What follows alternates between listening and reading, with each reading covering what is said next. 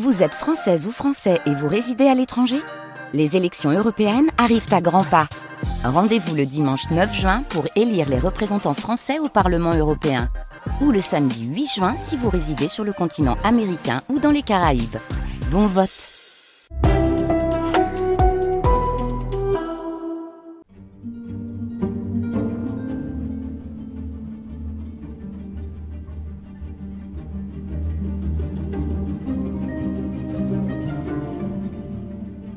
Les nuits de France Culture, jusqu'à 6 h du matin.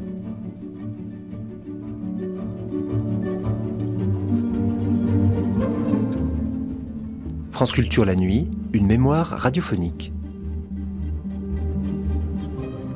Écrire un roman, voir son œuvre adaptée au cinéma ou l'adapter soi-même, parfois donner une suite à un roman parce que sa version cinématographique a marqué le public. Pierre Véry et le cinéma. Voici un court entretien proposé par Georges Charansol et Simone Dubreuil sur la chaîne parisienne. À bâton rompu, en amitié, ils étudiaient quelques pistes du travail de Pierre Véry. Après sa série des Prosper le Pic, L'assassinat du Père Noël, Le Réglo, Les disparus de Saint-Agile, après ses autres romans policiers ou d'aventure ou de mystère, Le Testament de Basil Crooks, Clavier universel, Les Quatre Vipères. Après Pont-Égaré, Le Pays sans étoiles, Pierre Véry s'était consacré au cinéma, des adaptations, d'après son œuvre ou d'après celle des autres. L'Enfer des Anges, Le Pays sans étoiles, La Chartreuse de Parme, Suzanne et ses brigands, Les Anciens de Saint-Loup. Plus tard, après cet entretien, il y aurait un grand patron, papa, maman, la bonne et moi, sans famille, etc. Mais pour l'heure, nous étions le 23 janvier 1950 sur la chaîne parisienne.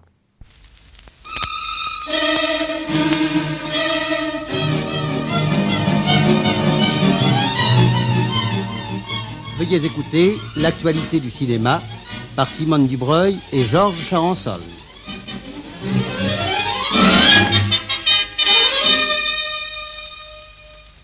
Eh bien, aujourd'hui, ma chère Simone Dubreuil, nous ne présenterons pas à nos auditeurs une de nos grandes vedettes. Ils n'entendront ni Edwige Feuillère, ni Michel Morgan, ni Madeleine Robinson, puisqu'ils les ont déjà entendus au cours des précédentes émissions. Ce que nous allons leur présenter, c'est un ravissant jeune premier. Ah non, excusez-moi, c'est un scénariste éminent, qui pourrait être d'ailleurs aussi un jeune premier, car il est jeune euh, et plein d'élégance. J'ai nommé Pierre Véry. Pierre Véry est un romancier euh, dont on peut dire qu'il est un grand romancier, car dans le domaine du roman policier, il a créé un genre extrêmement personnel, vous le savez, vous avez lu ses livres. Il est venu au cinéma assez tard et il s'y est fait très rapidement une place considérable, surtout avec ses deux premiers films qui l'ont mis au premier rang. J'ai nommé Les disparus de Saint-Agile et L'assassinat du Père Noël. N'est-ce pas, Pierre Véry? Je ne me trompe pas. Ce sont bien vos deux premiers films. Ce sont mes deux premiers films. Nous, y nous encadrerons cependant euh, L'Enfer des Anges entre ces deux films, si vous n'y voyez pas L'Enfer, eh bien, je n'y vois aucun inconvénient car j'aime beaucoup L'Enfer des Anges, mais pour euh, le public, je crois que Les Disparus de Saint-Agile et L'assassinat du Père Noël euh, restent davantage dans leur mémoire. Et je dois dire, Simone Dubreuil, que vous devez être de mon avis. En voyant Les Anciens de Saint-Loup, vous vous êtes souvenu de l'atmosphère à, à mi-chemin euh, du euh, fantastique et du réel qui caractérisait ces premiers films de Véry. Car euh, nous avons là affaire d'abord et avant tout à des enfants, et on sait combien Véry aime les enfants et sait les mettre en valeur. Mais mon cher Véry, moi je voudrais d'abord vous demander de nous parler justement de votre enfance, enfin de vos débuts, de votre arrivée dans la vie. J'ai entendu parler de vous quand vous étiez libraire rue Monsieur le Prince. Oui, mais je n'étais déjà plus enfant. Pensez donc, j'avais 25 ans à oui, ce mais alors, je commençais déjà à connaître Georges Charence. Oui, tu le connaissais même depuis déjà longtemps, hélas, il faut bien le dire. Mais je crois que Simone Dubreuil, euh, vous posez cette question à Pierre Véry parce que vous voudriez bien qu'il vous parle de votre chère Charente. Oui, bien car vous êtes tous les deux charentais. Charentais de devant du Périgord et de la Charente. Mon père était de la Charente et ma mère de la Dordogne. Je suis donc à cheval sur les deux départements, enfin le produit de l'union des deux départements, si vous voulez. Mais je crois que tu pourrais en effet nous parler euh, de la Charente, car euh, tu as situé dans, dans cette région le film, celui de tes films qui a eu, je je crois, le plus de retentissement, le fameux Goupy Main Rouge. Oui, exactement. J'ai connu la famille Goupy, qui ne s'appelait pas Goupy d'ailleurs, mais je l'ai bien connu. J'ai assisté à l'enterrement de Goupy l'empereur. J'ai gardé les vaches avec Goupy Muguet, j'ai sans doute été amoureux d'elles, j'ai été à l'école avec Goupy Tonquin. Mm. Vraiment, je les ai connus, ils ont existé. Est-ce que véritablement dans le balancier de l'horloge, il y avait le trésor? Euh, non, non, ça c'est une Il n'y avait pas de invention. trésor. Mais peut-être, invention. il ne le savait peut-être pas. Mais je ne pense pas, enfin pas chez moi en tout cas. Mais la séquestration est une chose authentique. Oui, oui. Séquestration Et, consentie, je veux dire. et tu prépares actuellement une suite à Goupy Main Rouge? C'est-à-dire que j'ai écrit un roman intitulé Goupy Main Rouge à Paris et qui devait être porté à l'écran cette année. Malheureusement, la chose n'a pu se faire pour des raisons d'ordre financier. J'espère qu'on les surmontera au printemps prochain. Est-ce que dans ce scénario que tu as écrit, euh, je crois en collaboration avec Georges Lampin, n'est-ce pas? Euh, lequel? Euh, Je parle de Goupy Main Rouge à Paris.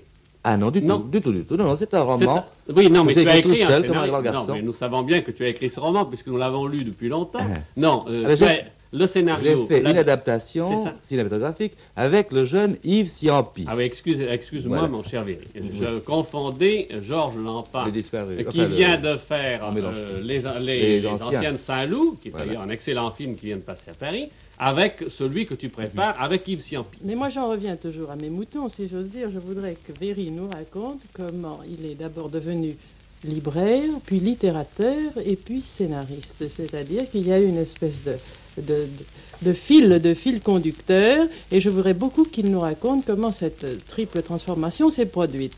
Donc, il était, il gardait les vaches avec Goupy Muguet. Après, que s'est-il passé? Eh bien, il s'est passé que l'on m'a placé dans une école, tenue d'ailleurs par des prêtres. C'est pourquoi dans les disparus de Saint-Agile, il n'y a pas de femmes.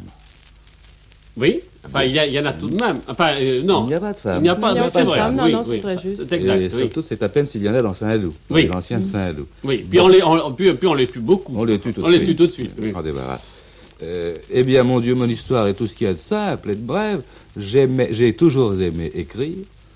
Ce que j'écrivais ne valait rien. Mais je vous, le avez, vous êtes allé au lycée ou bien Euh, C'était une, une institution privée. Ah bon, vous Bon, n'êtes pas allé au lycée d'Angoulême comme, Religieuse d'ailleurs. comme tous les. Charentais, vous n'avez pas été faire un stage au lycée d'Angoulême sur les remparts. Non, mon père s'est chargé de ce soin et moi je suis allé à Meaux, Seine-et-Marne.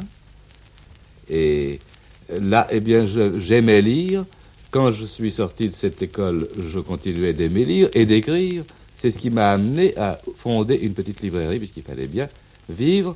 Et tout en écrivant et en publiant des livres, je vendais, je l'avoue honteusement, les services de presse de mes confrères. Mais je me demande un peu pourquoi tu me regardes en disant ça. Il a Je dit vendre tout charançon, à il a dit vendre fais. un Je charançon. ne vois pas du tout à quoi tu fais allusion. Euh, ou alors, tout au moins, je l'ai oublié car cela se passait vers 1925. 25, exactement, oui. Et finalement, j'ai renoncé à cette, euh, à cette entreprise commerciale pour essayer de vivre de mes livres, ce qui a été extraordinairement difficile. Et je mourrais tout doucement de faim, sans, sans exagération, malgré tous mes romans pseudo-policiers, quand le cinéma est entré chez moi par la fenêtre sous la forme d'une demande de tourner Les Disparus de Saint-Agile. Mais vous aviez déjà obtenu un prix, n'est-ce pas? Ah oui, et pour mon... Un prix important, le prix du... Pour mon bonheur ou pour mon malheur, je ne saurais jamais. C'était le prix du roman d'aventure en 1930 qui a aiguillé et peut-être faussé toute ma carrière littéraire. Non, je n'en crois rien, parce que tu as tout de même réussi, tout en faisant des romans hum, très publics, à t'exprimer, je crois, aussi complètement que tu l'as fait dans des livres comme Danse à l'ombre, par exemple. Je crois que tu n'es pas tout à fait de mon avis, mais euh, tu me permettras de rester sur de- de mes positions, étant donné que c'est une discussion que nous poursuivons depuis un quart de siècle et que nous espérons bien poursuivre pendant un quart de siècle qui est- encore. Qui est insoluble, mon cher Georges, pour la raison que tu ne peux pas juger de ce que j'aurais écrit, et moi non plus. Si je n'avais pas écrit ce que j'ai écrit, j'aurais écrit autre chose. Ah, voilà, Et voilà. quoi? Et vous pensez que le, le fait que le- Les Disparus ait été tourné a modifié éventuellement votre carrière de romancier? Ah, certainement, dans la mesure où, par curiosité, je me suis intéressé au cinéma, j'ai voulu voir comment ça se pratiquait, j'ai suivi Les Disparus, puis j'ai fait un scénario, première incursion, puis j'ai suivi L'Enfer des Anges, et je me suis mis à faire de l'adaptation cinématographique, et un beau jour, avec Goupy Main Rouge, poussé par Becker, j'ai fait les dialogues de Goupy, je devenais un auteur cinématographique complet, scénario, adaptation, dialogue, et pendant que j'écrivais des choses cinématographiques, des romans, j'en écrivais de moins en Et moins. alors, est-ce que vous, euh, Pierre Véry, pensez que le métier de- d'auteur de, cinéma est aussi complet que le métier de romancier? Est-ce que c'est une chose qui apporte, qui contient autant de richesse ou bien Je ne pense pas. vraiment je ne pense oui. pas. Je pense c'est effrayant ce que je vais dire, mais je pense qu'il demeure un certain côté un peu rudimentaire sur le plan du cinéma. Le roman, qui va nettement plus loin sur le plan de la subtilité, donne bien davantage de satisfaction. Mais l'autre jour, j'ai écouté avec le plus grand intérêt une, euh, une espèce de conférence qu'Étienne Laloux a fait dans Le goût des livres, qui était une émission qui passe assez tard le soir et qui est tout à fait remarquable. Et il disait, Mhm. c'est très curieux, il critiquait les anciens de Saint-Loup en tant que film en ayant lu le livre. Et il Oui, disait, oui. le livre était un merveilleux scénario et le roman, euh, le, le film donne l'impression d'être un roman. Il critiquait, c'est-à-dire il disait qu'on n'avait pas utilisé dans le film toutes les possibilités cinématographiques que contenait le roman.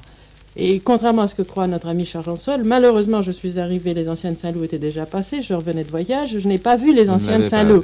Alors, n'ayant ni lu le livre, ni, ni vu le film, je Vous êtes tout beaucoup- à fait impartial en, son- en oui. ce qui le concerne. Ah, Alors, c'est une excellente beaucoup- position pour un critique. Je voudrais beaucoup que justement Pierre Véry nous dise ce que lui pense du film une fois achevé, après avoir été l'auteur du roman, bien entendu. C'est une question bien délicate que vous me posez là. Euh, la franchise m'oblige à dire que je pense que la première moitié du film est mieux réussie que la seconde. C'est incontestable. La première moitié est même, je crois, un loin, une, même. oui, et même je crois une de tes grandes réussites. C'est une... Incontestablement. Oui, je crois. L'atmosphère de cette pension euh, euh, et le parallélisme entre ces enfants qui s'en vont et les anciens élèves qui reviennent euh, pour dire adieu à leur vieux collège, euh, 11 ans après, il y a là vraiment une réussite totale, n'est-ce pas Une convergence de deux actions qui est une des grandes lois du cinéma. don- oui, ça- Je trouve que c'est vraiment, tout à l'heure je parlais des disparus de Saint-Agile, qui est peut-être euh, sentimentalement celui de tes films que je préfère, eh bien je retrouvais l'atmosphère de ce premier et merveilleux film. Mais Oui, dites-moi, euh, pardon je vous en Véry, prie. je voulais vous demander quelque chose d'autre. Vous avez été amené, par exemple pour la Chartreuse de Parme, à adapter des, des œuvres d'auteurs d'auteurs Oui. célèbres qui, Oui, oui. qui n'étaient pas de Ah. vos œuvres. Alors je voudrais vous poser la question, y a-t-il une extrême différence entre le fait d'adapter ses propres ouvrages ou bien d'adapter des œuvres comme la Chartreuse de Parme? Est-ce que vous vous sentez Des pris de qui vous sont panique? extérieures. Oui, est-ce que vous vous sentez pris de panique ou bien euh, plein de respect? Est-ce que vous osez sabrer? Qu'est-ce qui se passe? Car vous êtes un écrivain de grand talent et vous savez à quel point, euh, j'imagine, moi je serais prise de terreur en, en adaptant Stendhal, par exemple. Mais croyez bien que je l'étais aussi, ma chère amie. Mais je dois dire que il est plus facile, évidemment, de sabrer, en tout cas pour moi, plus facile de sabrer dans ce que j'ai écrit que dans l'œuvre d'autrui qui inspire un, un respect tout naturel. Je ne parle pas. S'il s'agit de Stendhal, c'est autre chose, c'est de la terreur, bien entendu. Mais alors, est-ce que, justement, comment pratiquez-vous quand vous vous trouvez en face de l'œuvre d'un autre romancier? Je pratique exactement de la même manière, mais naturellement avec des angoisses que j'éprouve beaucoup moins quand il s'agit d'un roman que j'ai écrit personnellement. Et vous Et- est-il venu l'envie de devenir metteur en scène? À aucun prix. À Je aucun m'en prix. sens parfaitement incapable. Eh bien, c'est sur euh, cette parole qui souligne la modestie euh, de Pierre Véry que nous allons terminer cette émission. Et nous attendons avec impatience, mon cher Pierre, tes prochains films, et en particulier ce Goupy Main Rouge à Paris qu'on nous promet depuis trop longtemps.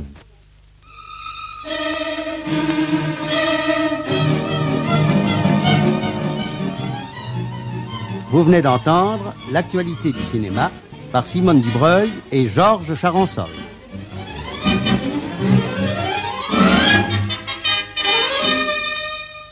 Cette émission a été diffusée pour la première fois sur la chaîne parisienne le 23 janvier 1950. Vous pourrez la réécouter en ligne durant 1000 jours ou la télécharger durant un an sur le site franceculture.fr, rubrique Les Nuits de France Culture.